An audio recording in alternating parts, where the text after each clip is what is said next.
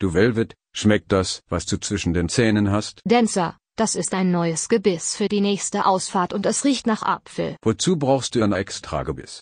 Du hast doch ganz schöne Haue und sogar Haare auf den Zähnen. Hallo, liebe Hypomaniacs, ihr seid auf Trab, dem Podcast für alle pferdeverrückten Freizeitreiterinnen und Fahrerinnen.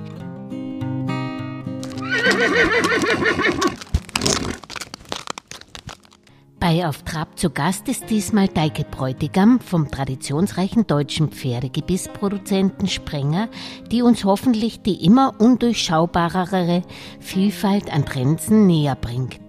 Viel wird über den Sattel geredet, aber es kommt natürlich auch auf die Aufzäumung drauf an. Und da habe ich gedacht, ich lade mir da mal eine Expertin ein, was äh, Gebisse betrifft. Und vielleicht könnten Sie sich kurz den auf Trabhörerinnen vorstellen und auch ein bisschen die Historie des Unternehmens Sprenger. Ja, sehr gerne. Ähm, erstmal vielen Dank für die Einladung. Mein Name ist Deike Bräutigam. Ich arbeite mittlerweile seit acht Jahren bei Sprenger, komme selber natürlich auch aus dem Reiten Reitsport, habe früher auch ähm, leistungsmäßig Dressur geritten, auch so ein bisschen Springen. Und ähm, bevor ich bei Sprenger angefangen habe, habe ich ein paar Jahre bei der FN gearbeitet mhm. und habe auch das Reiten beruflich mal betrieben. Insofern, ja, habe ich einen ganz guten Praxis-Background da auch. Und Sprenger an sich gibt es seit 1872. Das heißt, wir feiern dieses Jahr das 150-jährige Jubiläum und äh, bringen entsprechend viel Erfahrung mit im Bereich Fertigung und ähm, Forschung und Entwicklung von Gebissen. Also es ist ein ganz spannendes Thema. Vor allem natürlich, seit ich bei Sprenger arbeite,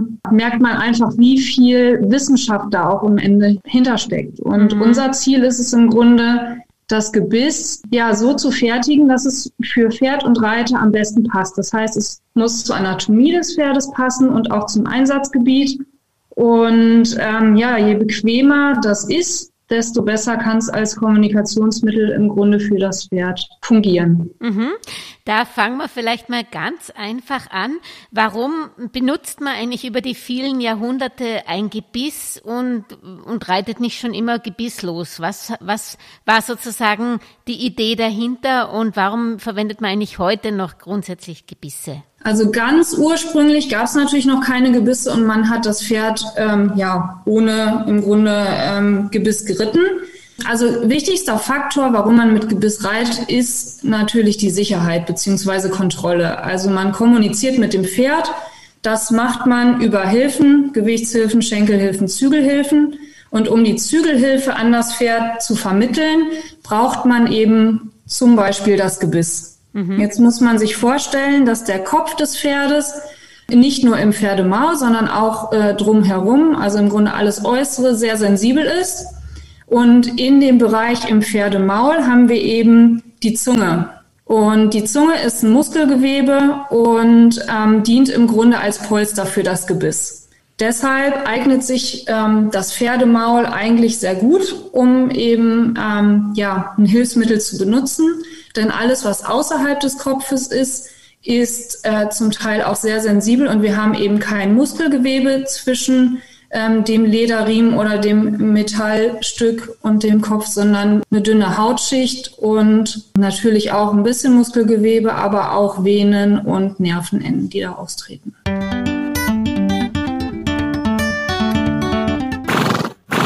Wenn man jetzt sich die Entwicklung anschaut, Sie haben selber gesagt, je nach Reitsport äh, gibt es ja spezielle Gebisse. Ich habe selber Pferde, wenn ich einen Katalog schaue, bin ich erschlagen von den vielen Gebissen, die es heute gibt.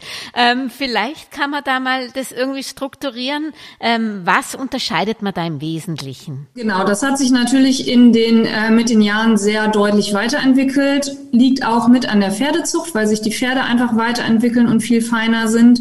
Und dann gibt es eben im Wesentlichen ähm, Gebissform einfach gebrochen, doppelt gebrochen und Stange. Das sind die Mundstücke, die wir unterscheiden, die eben auf das Pferdemaul äh, einwirken, sprich auf die Zunge. Und dann gibt's eben noch Gebissformen, da geht's dann im Wesentlichen um die Seitenteile, die zusätzlich zum Beispiel das Genick ansprechen oder die Nase und den Unterkiefer. Das wären dann zum Beispiel Dreiringgebisse, Pelhams, Hebelgebisse, Kandaren. Mhm, okay. Und wenn man jetzt ähm, bei den Stangen einfach und doppelt gebrochen beginnt, ja, was ist für was gut oder muss man das bei jedem Pferd ausprobieren? Oder äh, was sind die unterschiedlichen Wirkungen von äh, doppelt gebrochen und einfach gebrochen? Man sagt ja immer diesen Nussknacker-Effekt, andere sagen, den gibt's nicht. Vielleicht können Sie da als Spezialistin uns ein bisschen aufklären, was da der Unterschied ist, wem Sie was empfehlen. Also grundsätzlich dieses Gerücht, äh, einfach gebrochen ist schärfer oder doppelt gebrochen ist schärfer, das lasse ich so nicht gelten, weil es wirklich immer auf die anatomischen Voraussetzungen auch ankommt. Und man unterscheidet einfach die Wirkungsweise. Wenn ich mir jetzt ein einfach gebrochenes Gebiss vorstelle, ich habe zwei Gebissteile, die sind in der Mitte mit einem Gelenk verbunden. Wenn ich die Zügel aufnehme, stellt sich das leicht auf. Mhm. So, und dann ist es so, dass ähm, ich den größten Druck im Grunde auf dem Zungenrand habe weniger vergleichsweise in der Zungenmitte, einfach weil sich das aufstellt und ich eben die Druckpunkte eher außen habe. Mhm. Diesen Nussknacker-Effekt kann es nur geben, wenn das Gebiss viel zu groß ist oder viel zu dick. Mhm. Das heißt, ich bekomme zum Beispiel ähm, durch ein zu großes Gebiss stellt sich das Gebiss zu sehr auf und dann kann es eben passieren, dass ich unten ähm, die Zunge oder die Lefzen einklemme oder eben Kontakt oben zum Gaumen habe. Aber das ist wirklich nur sehr selten der Fall, wenn das Gebiss absolut nicht passt. Oder ich ein Pferd habe mit einem extrem flachen Gaumen zum Beispiel mhm. und ich habe ein zu dickes Gebiss. Da mhm. können auch Druckstellen passieren, die wären dann allerdings oben im Gaumenbereich. Mhm. Wie gesagt, in der Regel, wenn das Gebiss passt, die Größe und ähm, die Stärke in Ordnung sind, dann ist das nahezu unmöglich, einen Nussknacker-Effekt zu haben. Jetzt haben Sie wieder viel angesprochen. Fangen wir vielleicht mit der, äh, mit der Stärke an. Daher gibt es ja auch unterschiedliche äh, Philosophien. Die einen sagen, man soll zum Beispiel Jungpferde kann man äh, ein bisschen feineres Gebiss oder äh, wann, welche Stärke ist das die richtige? Wie stelle ich das fest? Früher hat man ja immer gelehrt, je dicker ein Gebiss, desto weicher. Mhm. Das hat natürlich damit zu tun, dass je dicker das Gebiss ist, desto größer ist die Auflagefläche auch, die ich habe auf der Zunge und der Druck verteilt sich über eine größere Fläche. Mhm. Jetzt ist es aber so, dass das Pferdemaul oft für das Gebiss einfach nur wenig Platz hergibt. Also wir haben ja da wirklich limitierend den Abstand zwischen Ober- und Unterkiefer. Wir haben da eine Studie zu durchführen lassen von der Tierhochschule Hannover und haben wirklich Pferdemäuler vermessen, um zu gucken, wie viel Platz da überhaupt ist und haben festgestellt, dass ein durchschnittliches Pferd, also da waren auch Ponys bei und natürlich große Pferde, Warmblüter, Kaltblüter und so weiter, bunt gemischt. Im Durchschnitt von all diesen Pferdetypen ähm, war der Abstand zwischen Ober- und Unterkiefer circa dreieinhalb Zentimeter. Mhm. So, jetzt liegt das Gebiss ähm, natürlich in einem zahnfreien Raum und diese, ähm, dieser Raum ist von der Zunge noch ausgefüllt. Das heißt, wir müssen natürlich die Zunge da auch noch von abziehen. Mhm. Die Zunge ist jetzt natürlich ein Muskel, die ist auch unterschiedlich dick und je nach ähm, Anspannungs- oder Entspannungszustand ähm, verändert die sich von der Form. Aber grundsätzlich ist es so, dass das Gebiss immer natürlich auf der Zunge aufliegt und dort eben ja die, die Druckverteilung stattfindet. Mhm. Wenn ich jetzt ein dickes Gebiss habe und ich habe ein kleines Pferdemaul, sprich wenig Abstand Ober- und Unterkiefer, dann kann ich natürlich Probleme haben, dass es Druckstellen auch im empfindlichen Gaumenbereich gibt. Mhm. In diesem Fall ist ein dickeres Gebiss auf jeden Fall nicht zu empfehlen, beziehungsweise kann auch wirklich scharf und unangenehm wirken. Da würde man auf eine, ein dünneres Gebiss ausweichen. In der Regel ist es so, dass jedes Pferd eigentlich mit einem 16 Millimeter Gebiss gut klarkommt. Man kann das zu Hause mal ausprobieren, wenn man ähm, seine Zeigefinger und Mittelfinger, beziehungsweise zum Teil bei kleineren Hennen auch den Ringfinger zusammenlegt und das einfach mal da ins Pferdemaul einführt, wo das Gebiss normalerweise liegt. Mhm. Dann die Zunge leicht an die Seite schieben und dann fängt das Pferd an zu kauen. Und wenn die Vorderzähne geschlossen sind und ich spüre Druck auf zwei Fingern beziehungsweise drei zierlichen Damenfingern, dann ist das für mich ein Zeichen, dass ich wirklich wenig Platz habe und dann sollte ich auf keinen Fall ein dickeres Gebiss wählen als 16 Millimeter.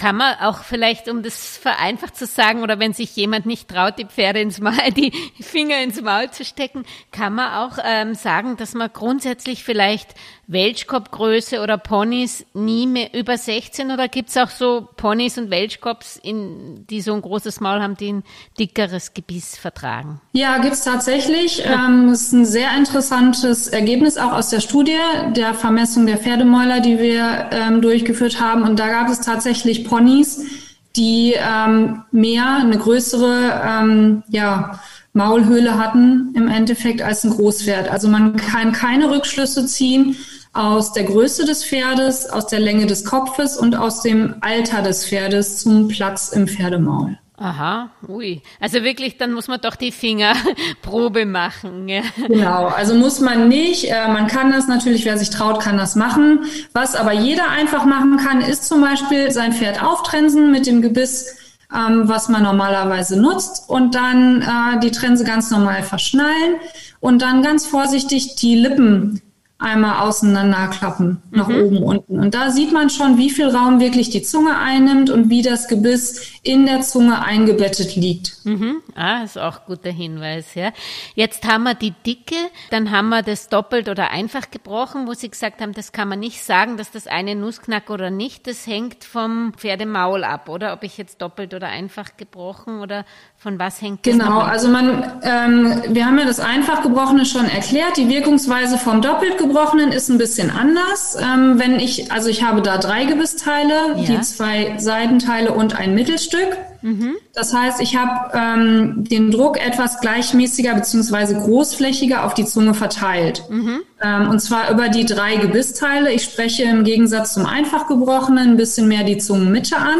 Mhm. Und bei einer einseitigen Zügelhilfe, wenn ich ein einfach gebrochenes Gebiss habe, erhöhe ich vor allem den Druck auf einer Seite der Zunge mhm. und bei dem oder auf einen punktuellen ähm, äh, Zungenrand. Mhm. Und bei einem doppelt gebrochenen Gebiss habe ich dann einfach wirklich so zwei Drittel der Zunge betroffen, wenn ich eine einfache mhm. ähm, einseitige Zügelhilfe gebe. Und ja. manche Pferde empfinden einfach den Druck, der punktueller ist und dafür weniger an der Zungenmitte als angenehmer. Und andere Pferde da hingegen äh, mögen das lieber, wenn er sich über eine breitere Fläche über die Zunge verteilt. Also das ist ganz individuell und kann auch anatomische Ursachen haben. Mhm. Also das hat nichts mit dem Ausbildungsstand des Reiters unbedingt zu tun. Es gibt auch in den hohen Klassen äh, Reiter, die das eine oder andere verwenden. Ganz genau. Dann haben wir aber noch was. Dann haben wir zum Beispiel bei dem Doppelgebrochenen sieht man oft auch so so eine Art Kugel in der Mitte. Was was hat das mit auf sich? Das ist im Grunde, also wenn man sich vorstellt, die Pferdezunge ist genauso sensibel wie unsere Zunge. Mhm. Und jeder, der mal beim Zahnarzt war und ähm, es wurde gebohrt oder man hat irgendwie ein Implantat bekommen oder sonstiges, das ist erstmal ähm, ungewohnt und man spielt im Grunde mit der Zunge da dran rum. Mhm. Und das ist so ein bisschen das, was das Gebiss auch ausnutzt. Und zwar den Tastsinn der Zunge. Und insbesondere bei Pferden, die schon mal ja, so ein bisschen stumpfer oder mit wenig Maultätigkeit mhm. sind, mhm. äh, sind die sehr geeignet, weil einfach ähm, ja das Pferd sich ein bisschen besser auf das Gebiss konzentriert und in der Regel auch anfängt, ähm, den Unterkiefer ein bisschen besser zu entspannen, was sich natürlich auch weiter überträgt dann auf die gesamte Oberlinie. Und nicht zuletzt gibt es auch unterschiedliche Materialien. Nicht nur, es gibt Titan, es gibt, weiß Gott, was alles für, für Materialien. Vielleicht können Sie uns da auch aufklären, was die wichtigsten sind und warum sollte ich ein, ich weiß nicht, ein Kupfergebiss nehmen oder ein Titan? Was, was ist da der Unterschied? Und da gibt es ja auch ganz ganz andere Metalle noch oder, oder Verbundmetalle, verschiedene. Was, was sind, ist so gängig und was ist der Grund dahinter für jedes Metall? Genau, also die gängigsten Materialien sind zum Beispiel Kunststoff- und Gummigebisse und Metallgebisse. Bei den Metallgebissen gibt es verschiedene Legierungen. Wenn wir jetzt mal bei Gummi und Kunststoff anfangen, ist es so, dass die von der Oberfläche her natürlich viel, viel weicher sind als Metallgebisse. Mhm. Ähm, wichtig ist da einfach, dass wenn das Pferd da drauf beißt, das kaputt gehen kann. Das heißt, ich sollte immer gucken, wirklich, dass es korrekt verschnallt ist, dass es nicht viel zu groß ist ähm, und dadurch schon in Kontakt mit den Zähnen kommt. Und ähm, am idealsten ist natürlich, wenn es zusätzlich gesichert ist, nur durch, äh, durch eine Stahlseele in der Mitte. Mhm. dann ist es so, dass ähm, ja, je weicher die Oberfläche ist, zum Beispiel bei Gummigebissen, da haben wir wirklich eine weiche Oberfläche, die ist aber rau im Vergleich zu einem Metallgebiss. Mhm. Das heißt, viele gehen hin und sagen, bei Pferden mit empfindlichen Maulwinkeln zum Beispiel, sie brauchen weicheres Material.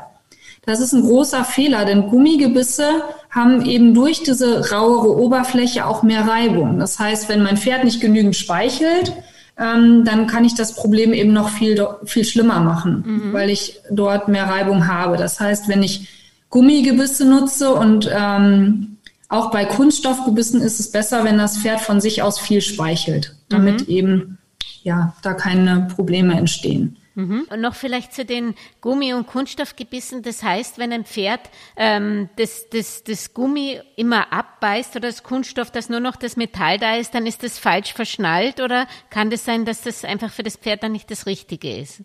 Ähm, das kann beides sein. Ja. Es muss nicht zwingend falsch verschnallt sein. Also normalerweise, wie gesagt, liegt das Gebiss in einem zahnfreien Raum. Mhm. Jetzt ist es aber so, ähm, dass manche Pferde, Hengste, Wallache machen das gerne, die spielen auch schon mal mit dem Gebiss und schieben das zum Beispiel beim Trensen mit der Zunge nach oben und beißen dann da drauf. Ähm, mhm. Dann kann das auch schon passieren. Mhm. Für solche Pferde ist es dann ähm, wahrscheinlich einfach nicht geeignet. Ja, dann gibt's aber noch sogar solche, sind's Gummi- oder na, Kunststoffgebisse, glaube ich, mit Geschmack. Haben die Tiere da so einen Geschmackssinn, dass sie das, äh, den Apfel lang merken? Oder ist es eher für den Reiter, wenn ähm, ein Gebiss mit Apfelgeschmack? Tatsächlich ist das gar kein Geschmack. Das ist Aha. ein Geruch, der darauf angebracht ah, ist. Okay. Genau, ähm, hat den gleichen Sinn, ähm, das Pferd so ein bisschen anzuregen ähm, und ähm, zu konditionieren.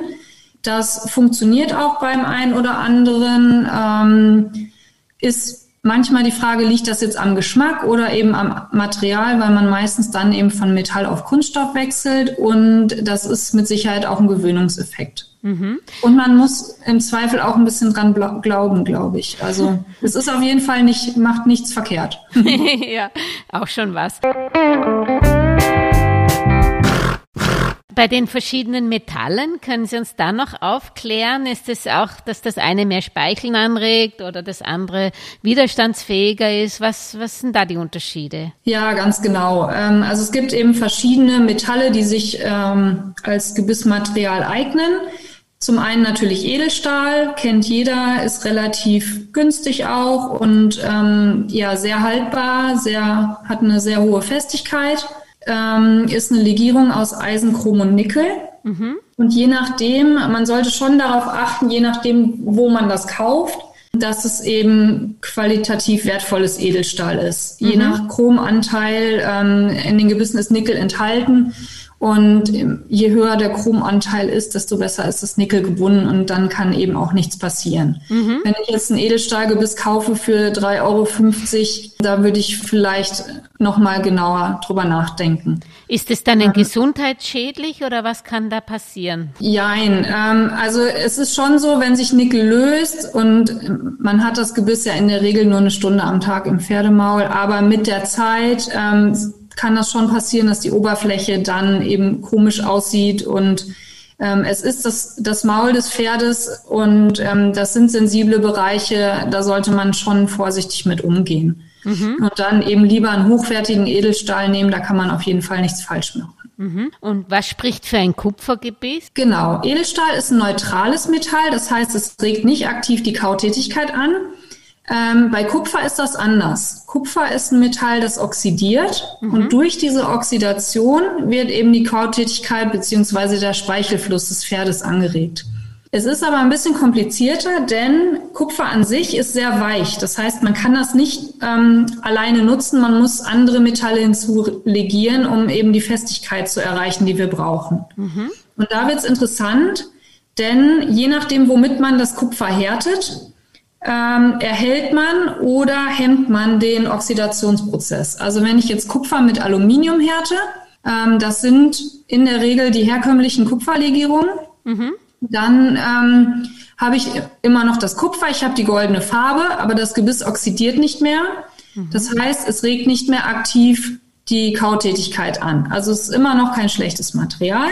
Aber es hat eben nicht den Effekt, warum man eigentlich Kupfer benutzt. Also es ist im Grunde so neutral wie Edelstahl. Mhm. Ähm, wenn man aber ähm, andere Metalle hinzulegiert, wir haben zum Beispiel unser Material Sensogan, das ist mhm. auch eine Kupferlegierung, die zusammen entwickelt wurde mit der Tierhochschule Hannover. Und da haben wir gehärtet mit Mangan. Mhm. Und da ist es eben so, dass nachweislich dieser Oxidationsprozess eben nicht gehemmt wird und genau das erhalten wird, was, warum wir den Kupfer überhaupt benutzen, und zwar die Anregung der Kautätigkeit. Mhm. Zusätzlich ist das ähm, Material toxikologisch getestet von der Tierhochschule Hannover. Das heißt, äh, wir können sicher gehen, dass da keine Stoffe in den Pferdespeichel abgegeben werden oder irgendwas ähm, ja abgesondert wird, was eben wirklich die Gesundheit des Pferdes gefährden kann. Also Sensogan ist Ihr hochwertigstes Material, oder? Genau, das mhm. ist das hochwertigste Material, extra entwickelt für den Gebrauch im Pferdemaul und wird auch komplett in Deutschland hergestellt. Mhm. Äh, Titan habe ich auch schon gehört. Haben Sie das auch im Programm und was bringt mir das? Titan haben wir nicht im Programm. Titan ist auch sehr neutral, wird häufig im medizinischen Bereich oder in der Raumfahrt eingesetzt, ist relativ teuer, ähm, aber da hat man eben die Gewissheit, dass bei Pferden, die doch mal reagieren auf Metalle zum Beispiel oder auf andere Stoffe, da nutzt man in der Regel Titan, weil das unbedenklich ist. Ah, verstehe.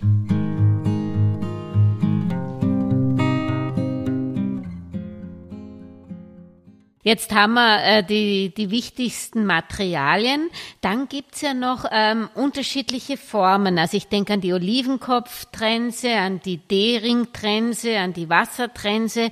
Was sind denn da so die Hauptunterschiede, wenn ich mir ein Gebiss kaufen sollte? Wo sollte ich da zuschlagen, bei welchem Pferd? Fangen wir mal mit, mit einer Wassertrense an. Das ist im Grunde ein durchlaufender Ring. Das Mundstück ist unabhängig vom Ring. Ähm, und da ist es eben so, dass es sehr flexibel ist. Mhm. Das heißt, wenn mein Pferd mal nicht ganz stetig in der Anlehnung ist und vielleicht noch ein junges, unerfahrenes Pferd und von sich aus sich noch ein bisschen bewegt, dann ist das ein bisschen flexibler als zum Beispiel ein Gebiss mit einem festen Seitenteil, ein Olivenkopfgebiss zum Beispiel. Mhm. Da habe ich das Mundstück fest am Seitenteil angebracht und wenn ich da eine normale Verbindung habe und das Pferd ähm, ändert seine Kopfhaltung leicht, ist noch so ein bisschen wackelig in der Anlehnung, dann habe ich eben sofort einen Effekt auf der Zunge. Mhm. Trotzdem ist es aber so, dass ich ähm, bei einem einfach gebrochenen eben den Vorteil habe, dass es ruhiger im Maul liegt, einfach dadurch, dass es eben weniger flexibel ist und weniger Bewegung drin ist. Und ich habe seitlich noch so ein bisschen mehr Begrenzung, beziehungsweise ähm, es ist etwas schonender am Maulwinkel. Mhm. Wichtig ist nur von der Größenauswahl, dass ich bei einer Ringtrense, also eine Wassertrense, ähm, da möchte ich schon Platz haben zwischen Maulwinkel und Gebissring. Mhm. Ideal ist so zwischen drei bis fünf Millimeter. Größer sollte es auf jeden Fall nicht sein. Mhm. Und bei einer Olivenkopftrense möchte ich, dass es schon Kontakt hat zum Maulwinkel. Also es darf natürlich nicht einklemmen, mhm. aber es sollte ruhig anliegen, damit ich eben wirklich eine schön ruhige Lage habe und außen so ein bisschen Begrenzung auch. Mhm. Dann gibt's ja noch welche mit so Knebeln oder mit, ich weiß nicht, wie das genau heißt, Knebeltrense. Genau. Was, was heißt? Oder eine D-Ring-Trense, da ja. ist es eben, das Prinzip ist das gleiche, nur ich habe eben außen am Maulwinkel beziehungsweise Pferdekopf eine größere Auflagefläche. Mhm. Wenn ich jetzt eine D-Ring-Trense habe ähm, im Vergleich zum Olivenkopf, ist das schon deutlicher ausgeprägt und natürlich bei einer Knebeltrense noch viel mehr. Und das hilft mir, wenn ich zum Beispiel mein Pferd in einer Wendung reite, mhm. was mir schon mal in einer Wendung so ein bisschen ausbricht. Und da habe ich wirklich durch die Auflagefläche am äußeren Maulwinkel habe ich eben Begrenzung und äh, unterstütze mein Pferd in diesem Fall auch noch mal mehr. Mhm. Und ähm, genau, je länger da diese Auflagefläche ist, desto mehr Einwirkungen habe ich dann auch in dem Fall. Mhm. Also in der Wendung zum Beispiel. Aber ein Pferd mit wenig Ausbildung oder ein Jungpferd, da würde man normalerweise eher die Wassertrense nehmen oder kann man das auch nicht sagen, ob man jetzt Olivenkopf oder Wassertrense beginnt? Da scheiden sich immer so ein bisschen die Geister.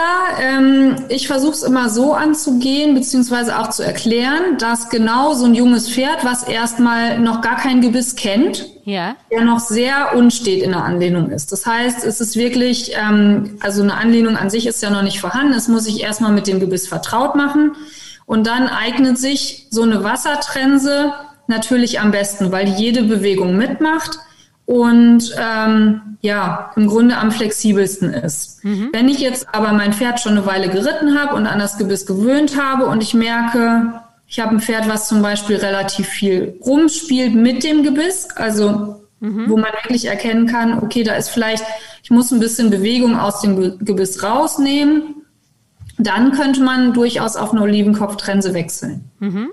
Ähm, was auch ganz wichtig ist, was Sie angesprochen haben, die Anpassung. Also vielleicht können Sie da nochmal erklären, was ist das Problem, wenn ich zu weit weg bin, also zu, zu breites Gebiss habe oder zu enges Gebiss. Also eng kann ich mir vorstellen, dass das mhm. schmerzt. Ja?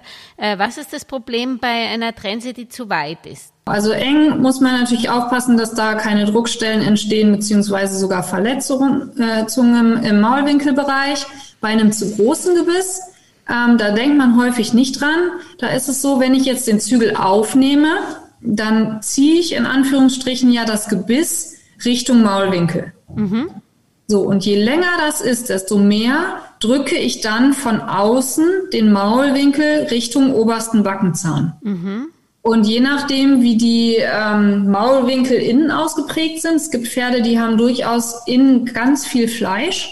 Ja. Und dann kann das, wenn ich ein zu großes Gebiss habe, sogar passieren, dass der Maulwinkel zwischen Gebiss und Zahn eingeklemmt wird. Und dann oh. geht's kaputt. Und das ist natürlich ähm, unbedingt zu vermeiden. Mhm. Ähm, wie messe ich das genau? Ich weiß, ich habe äh, bei Kremer mal so eine Schablone von Sprenger bekommen, mhm. komme nicht ganz zurecht damit, aber vielleicht können Sie ein paar Tipps geben, wie ich feststelle, dass ich die richtige Breite habe, vor allen Dingen. Also wenn ich jetzt schon mein Gebiss drin habe und möchte einfach überprüfen, ist das von der Breite richtig, dann mache ich das am besten so, dass ich das Pferd auftrense, schnall die Trense ganz normal, wie ich damit auch reiten würde, stelle mich vor das Pferd und ähm, ziehe im Grunde an den Gebissring das Gebiss so leicht auseinander und schaue mir wirklich genau den Abstand an, der zwischen Maulwinkel und Gebissring ist. Mhm.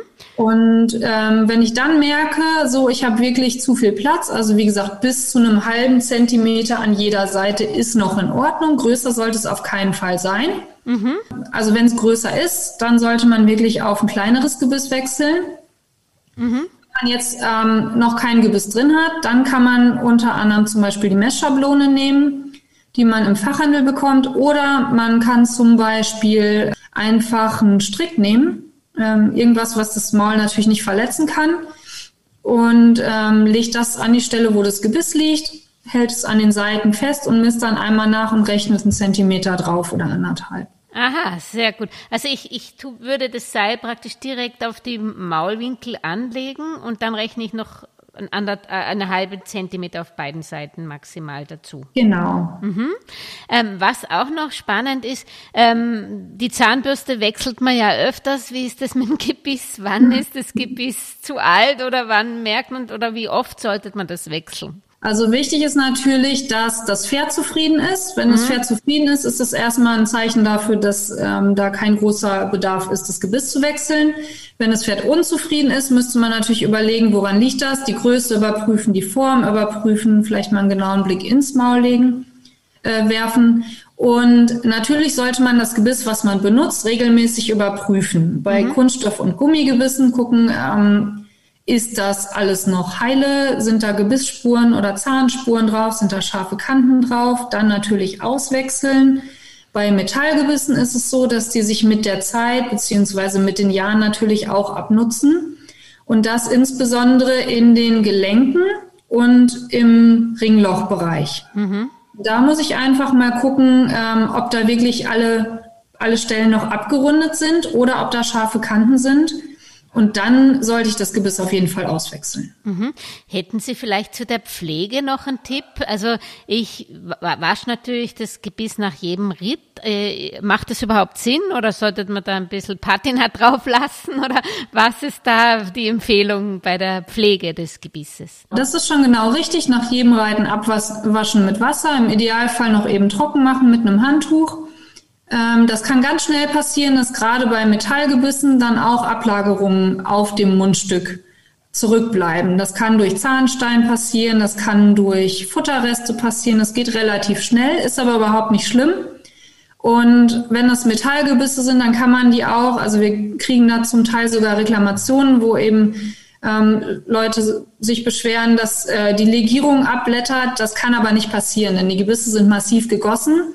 Da kann nichts abblättern. Das sind dann Ablagerungen, wenn man es eben nicht regelmäßig sauber macht. Mhm, okay. ähm, wenn man sowas auf dem Gebiss hat, dann kann man das ruhig mit einem Hufkratzer oder so vorsichtig runterkratzen und dann, ähm, wie gesagt, regelmäßig sauber machen. Dann kann man dem auch vorbeugen. Es gibt auch noch eine Metallpoliturpaste zum Beispiel, mit der, mit der man den Glanz dann auch wieder schön zurückbekommt auf die Gebisse, beziehungsweise auch alle ähm, Sporen und Steigbügel. Mhm. Und das kann man aufs Gebüsch schmieren, bedenkenlos, weil das kommt ja dann wieder ins Maul. Genau, ähm, also wir haben eine Politurpaste, die nennt sich Diamond Paste und die ist ähm, lebensmittelecht und da kann überhaupt gar nichts passieren. Die ist auch extra genau dafür gemacht worden.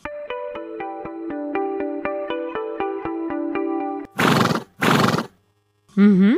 Ähm, jetzt gibt's natürlich den Trend auch zu gebisslosem Reiten. Ähm, wie steht der Sprenger dazu oder gibt's da, ähm, reagiert Sprenger damit ähm, Zwischenvarianten dazu? Wie sieht man bei Sprenger diese, diese Bewegung? Ähm, also wir sehen das ehrlich gesagt ganz emotionslos, weil das natürlich gibt es Leute, die möchten lieber gebisslos reiten und das soll auch jeder machen, wie er es möchte. Also wir schreiben jetzt keinem vor, mit Gebiss zu reiten. Ähm, wir haben auch Heckemors zum Beispiel im Sortiment und haben da auch ein kleines Angebot. Ähm, wichtig ist, das gilt für Gebisslos und äh, Zäumung mit Gebissen, ist einfach immer, dass man wirklich weiß, wie wirkt das, wo wirkt das, wo sind sensible Stellen. Und ähm, das gilt für einen gebisslosen Zaun, Zaun genauso wie für ein Gebiss. Das sollte schon zur Anatomie des Pferdes, zum Charakter und zum Reiter und zum Ausbildungsstand passen auf jeden Fall. Mhm. Apropos Anatomie, da sieht man gerade, wenn man im Katalog schaut bei Sprenger, sehr viel so ergonomische Varianten. Was ist denn da anders? Vielleicht können Sie das noch erklären, wann man darauf zurückgreifen sollte. Ich fange vielleicht einmal kurz mit der Anatomie an, um so ein mhm. bisschen Basis zu schaffen. Und zwar ist es so, das Gebiss liegt im Grunde auf dem Unterkiefer. Mhm. Der Unterkiefer besteht aus zwei Unterkie Unterkieferknochen und die kann man vergleichen mit dem Schienbein zum Beispiel. Mhm. Also es ist ein Knochen mit einer dünnen Schleimhaut drüber und darüber liegt die Zunge. Ähm, die Zunge ist unterschiedlich dick ausgeprägt und ähm, je nachdem, wie die Beschaffenheit dieser Knochen ist zum Beispiel oder der Zunge, ähm, würde man Rückschlüsse auf die Gebissform ziehen. Ähm, die sogenannten ergonomischen Gebissformen, die sind leicht vorgebogen. Und das ist aus dem Grund der Fall, dass wir viele Pferde haben, die relativ dicke Zungen haben und wenig Platz im Maul. Mhm. Da haben wir einfach den Vorteil, wenn wir ein Gebiss nehmen, das leicht vorgebogen ist, eben diese ergonomisch geformten Dynamic RS-Gebisse zum Beispiel, die legen sich sehr schön zwischen eine dicke Zunge und den Gaumenbogen mhm. und liegen dann wirklich angenehm für das Pferd auf.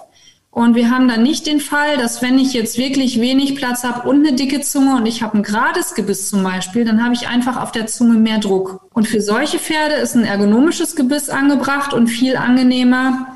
Ähm, für Pferde mit einer dünneren Zunge zum Beispiel oder sensibleren Maulpartien, da würde man dann eben vielleicht eine geradere Form nehmen. Jetzt war man noch nicht eingegangen auf das reiterliche Können. Sie haben ja gesagt, Sie waren selber im Sport. Gibt es Gebisse, die man nicht in jede Reiterhand legen sollte, sozusagen, wo man eine gewisse, ja, ein gewisses Level haben sollte? Ich denke an Kandare, aber das ist sicher nicht das Einzige. Es können ja wahrscheinlich auch, äh, weil Sie gesagt haben, Hakamore, darüber kann mhm. natürlich auch äh, viel passieren, wenn es nicht in der richtigen Hand ist, oder? Ja, ganz genau. Also es gibt eben Gebisse, insbesondere die sogenannten Hebelgebisse, also alles, was irgendwie Anzug hat und Druck aufs Genick ausübt. Da ähm, sind sehr sensible Strukturen, wo man wirklich mit Bedacht drauf einwirken muss. Und das geht natürlich am besten, wenn ich eben geübten und unabhängigen Sitz von der Hand habe, schön ausbalanciert reiten kann. Ähm, und auch mein Pferd, das gilt auch für Stangengebisse zum Beispiel, wenn ich jetzt mit einem Stangen, starren Stangengebiss reite zum Beispiel, ähm, dann ist es so, dass ich mein Pferd schon am Sitz durch die Wendung reiten können muss. Denn äh, bei starren Stangengebissen sollte ich wirklich auf beiden Händen die gleichmäßige Anlehnung haben, beziehungsweise ähm, das Gebiss mit beiden Händen führen und am Sitz durch die Wendung reiten, weil das sonst verkanten kann. Mhm. Also bei solchen Gebissen ist ja eine feinfühlige Reiterhand und äh, idealerweise natürlich auch ein erfahrener Reiter eben angebracht.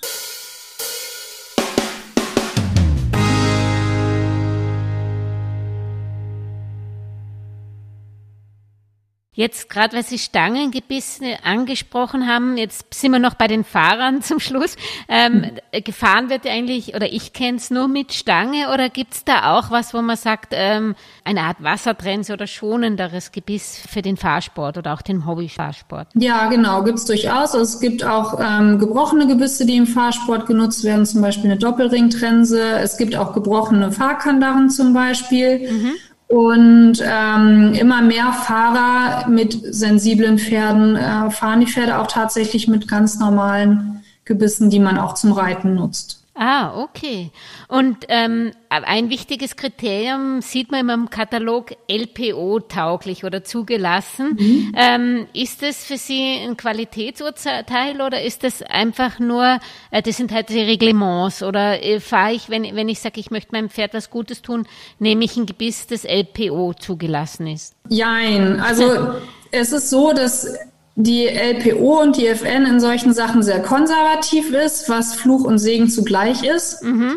Ähm, denn einerseits sind die natürlich immer für das Pferd und ähm, andererseits ist es schwierig, wenn man Neuerungen macht, ähm, ja, die zugelassen zu bekommen. Und bei uns, bei Sprenger, ist es zum Beispiel so, dass wir, wenn wir neue Gebisse entwickeln, ähm, die auch pro Pferd sind. Wir haben jetzt zum Beispiel die Novo-Kontakt-Gebisse, entwickelt. Ähm, da geht es eben wirklich darum, die Auflagefläche auf der Zunge zu vergrößern. Das heißt, ich habe eine weichere Einwirkung, nehme aber, es hatten wir vorher schon besprochen, nicht zu viel Platz im Pferdemaul ein. Das heißt, es kann nicht passieren, dass ich irgendwo Druckstellen habe, weil die flach geformt sind. Mhm. Bei solchen Geschichten ist es natürlich immer schwierig. Da muss man sehr gut mit der FN kommunizieren im Vorfeld, ähm, dass die zugelassen werden. Mhm. Und ähm, das bedeutet, also die Entscheidung fällt dann immer meistens ein halbes oder ein ganzes Jahr später und die Gebisse sind dann erstmal noch nicht zugelassen zum Beispiel. Das hat aber überhaupt keine Aussagekraft, ähm, ob das pferdefreundlich ist mhm. in dem Fall. Mhm. Also es ähm, gibt durchaus Gebisse, die nicht FN zugelassen sind, die meinem Pferd gut tun, sagen mhm. wir es mal so. Und Sie kommen dann mit solchen Gebissen trotzdem auf den Markt oder wartet man da zum Beispiel bei dem, was Sie gesagt haben, Ihre Novität? Zählt, bis das zugelassen ist und bringt sie dann auf den Markt? Nee, ähm, wir bringen das schon. Also im Grunde machen wir das nicht von der Zulassung abhängig. Natürlich ist das wirtschaftlich ein Riesenfaktor für ja. uns. Mhm. Ähm, aber wir entwickeln die Gebisse, die Sinn machen. Und wenn wir dahinter stehen, das ist ja ein langer Prozess, mhm. wenn wir dahinter stehen und wirklich ähm, die Erfahrung gemacht haben, dass das einen Mehrwert hat für Pferd und Reiter, mhm. dann bringen wir die auf den Markt. Mhm. Und ähm, dann ähm, ja, ist es natürlich umso besser, wenn die zugelassen sind, weil das eben einfach den, den Markt für uns größer macht. Aber für uns steht ganz klar das Pferd im Vordergrund. Mhm. Wie ist eigentlich der Western, das Westernmarkt für Sie? Ist der wichtig oder ist es eben, weil das hauptsächlich Hackermoore und nicht ein Gebiss ist, nicht im Bereich, wo Sie so ähm, relevant sind oder wo Sie reingehen? Aber es ist wahrscheinlich ein Markt, den man nicht vernachlässigen kann, weil es sehr viel Westernreiter inzwischen gibt, oder? Ja, es gibt sehr viel Westernreiter inzwischen, ähm, ist allerdings nicht unser Hauptaugenmerk natürlich, weil die Reitweisen auch ganz anders sind. Sprich, die Gebisse, ähm, die wir entwickeln, die sind extra gemacht für ähm, ja eine stetige Verbindung. Mhm. Im Western-Reitsport reitet man ähm, ja eher mit durchhängendem Zügel. Mhm. Beziehungsweise hat dann einfach, ähm, ich kenne mich da ehrlich gesagt nicht besonders aus mit den richtigen Bezeichnungen, aber man reitet da eher impulsartig. Mhm und äh, nicht mit einer stetigen Verbindung, wie das bei uns der Fall ist. Okay. Und wir haben auch Westerngebiss im Sortiment. Mhm. Ähm, die laufen auch mit, aber da liegt bei uns nicht der Fokus drauf. Mhm. Ähm, noch abschließend, wie gesagt, ähm, man kann froh sein, wenn wir im Stall sind und äh, wo viele verschiedene Gebisse haben und man könnte sie mal ausprobieren. Aber gibt es da auch so eine Art Tag der offenen Tür oder gibt es eine Möglichkeit, äh, mal irgendwo Beratung bei Ihnen zu bekommen, dass man verschiedene Gebisse mal ausprobiert? Ausprobiert oder ist, ist es eher schwierig, weil wenn es einmal im Maul weiß, es eben gebraucht, ja? Ja, ähm, also da muss man ganz klar sagen, dass wir ja Hersteller sind und Ja. nicht ähm, Verkäufer. Das heißt, wir vertreiben über den Fachhandel Mhm. und für solche ähm, Tests im Grunde ist der Fachhandel auch Ansprechpartner. Okay. Mhm. Ähm, da gibt es aber Fachhändler, man kann das bei uns auf der Webseite auch suchen, da kann man eben über die Postleitzahl Fachhändler in seiner Nähe suchen. Und einige Fachhändler bieten ein sogenanntes Testcenter auch an. Das heißt, man kann da Gebisse vor dem Kauf auch ausleihen und testen. Die sind dann gekennzeichnet, beziehungsweise ähm, manche Händler machen das auch, ähm, wenn man sie anspricht. Ähm, da sind viele sehr kulant. Äh, Das kann man immer probieren und ansonsten hilft es natürlich auch, wenn man vorher sich gut informiert. Also wir haben wirklich bei uns auf der Webseite sind Blogs und ganz viele Informationen. Es gibt eine Broschüre, die nennt sich in vier Schritten zum richtigen Gebiss. Da steht wirklich einmal nochmal gebündelt alles drin. Worauf muss ich achten? Welche Materialien? Welche Größe brauche ich? Wie wirken verschiedene Gebissformen? Ähm, da kann man schon sehr viel Information rausziehen. Und dann haben wir auf Social Media zum Beispiel, auf Instagram haben wir ganz viele Infos und YouTube haben wir auch Videos, wo eben Gebissformen und Wirkungsweisen erklärt werden, zum Beispiel auch, wie man eine Kandare anpasst. Ähm, also da hilft es wirklich, sich vorher erstmal über Gebisse im Allgemeinen zu informieren. Ganz, ganz wichtig ist auch, sich selber und sein Pferd gut einzuschätzen. Also wenn man wirklich sagt, ah, ich habe irgendwie ein Problem und ich ähm, glaube, ein anderes Gebiss würde mir helfen, dann sollte man wirklich analysieren, wann tritt das auf, wie äußert sich das, zum Beispiel, wenn ich den Druck auf die Zunge erhöhe oder ähm, kann sich mein Pferd einfach nicht, nicht lange konzentrieren. Und dann kann man auch im Zweifel wirklich ähm, sich bei uns melden und um, um Rat bitten. Gibt es eigentlich ähm, auch solche Trends bei Gebissen, also einmal Wassertrense, einmal doppelt gebrochen oder einfach? Wie gesagt, das soll man, haben wir jetzt aus dem Gespräch gehört, das muss man individuell beurteilen, aber ähm, Sie wissen sicherlich äh, von, von den Produktionszahlen, was so der Bestseller ist. Ja, im Grunde ähm, ist bei uns geht es nicht unbedingt um, um äh, Ringtrense oder Olivenkopf, sondern hauptsächlich um das Mundstück. Und da sind wirklich ähm, KK Ultra, Dynamic und Tornado so die Bestseller, die man nennen kann. Weil das einfach ähm, ja, Mundstücke sind, die auf sehr, sehr viele Pferde ähm, zugeschnitten sind beziehungsweise passen, die sehr, sehr flexibel einsatz, einsetzbar sind und für viele Pferde gut funktionieren. Das beste Gebiss hilft wahrscheinlich nicht, wenn die Zahnpflege nicht stimmt. Das ist wahrscheinlich die Voraussetzung, egal ob mit oder ohne Gebiss geritten wird. Ganz genau. Und ganz wichtig ist natürlich ein gesundes Pferd und kein Gebiss kann ein Rittigkeitsproblem lösen. Ne? Also wichtig ist wirklich, dass man sein Pferd korrekt ausbildet und äh, in Training investiert und gerade so ähm, Geschichten wie Anlehnungsprobleme, das ist in der Regel kein Gebissproblem. Natürlich kann man mit einem perfekt passenden Gebiss ähm, Dinge besser erarbeiten, aber wie gesagt, äh, an Rittigkeitsproblemen muss man eben in der Ausbildung und im Training arbeiten. Danke, Frau Bräutigam. Sie haben eine gute Zusammenfassung über die Gebisswelt gegeben und Ihre Webseite, wo man alles findet und auch die Social Media Kanäle findet, ist www.sprenger.de. Ganz genau. Dankeschön und schönen Tag noch. Ja, vielen Dank. Ihnen auch. Tschüss. Tschüss. Und wenn euch diese auf Trab-Folge gefallen hat, ja dann würden meine Welchis und ich uns über eure Unterstützung unseres Podcast-Projektes freuen, indem ihr auf Trab auf YouTube, Spotify oder der Podcast-Plattform eurer Wahl liked und am besten den Podcast auch gleich abonniert. So könnt ihr auch keine Folge mehr verpassen. Vor allem aber bleibt auf Trab bis zum nächsten Samstag.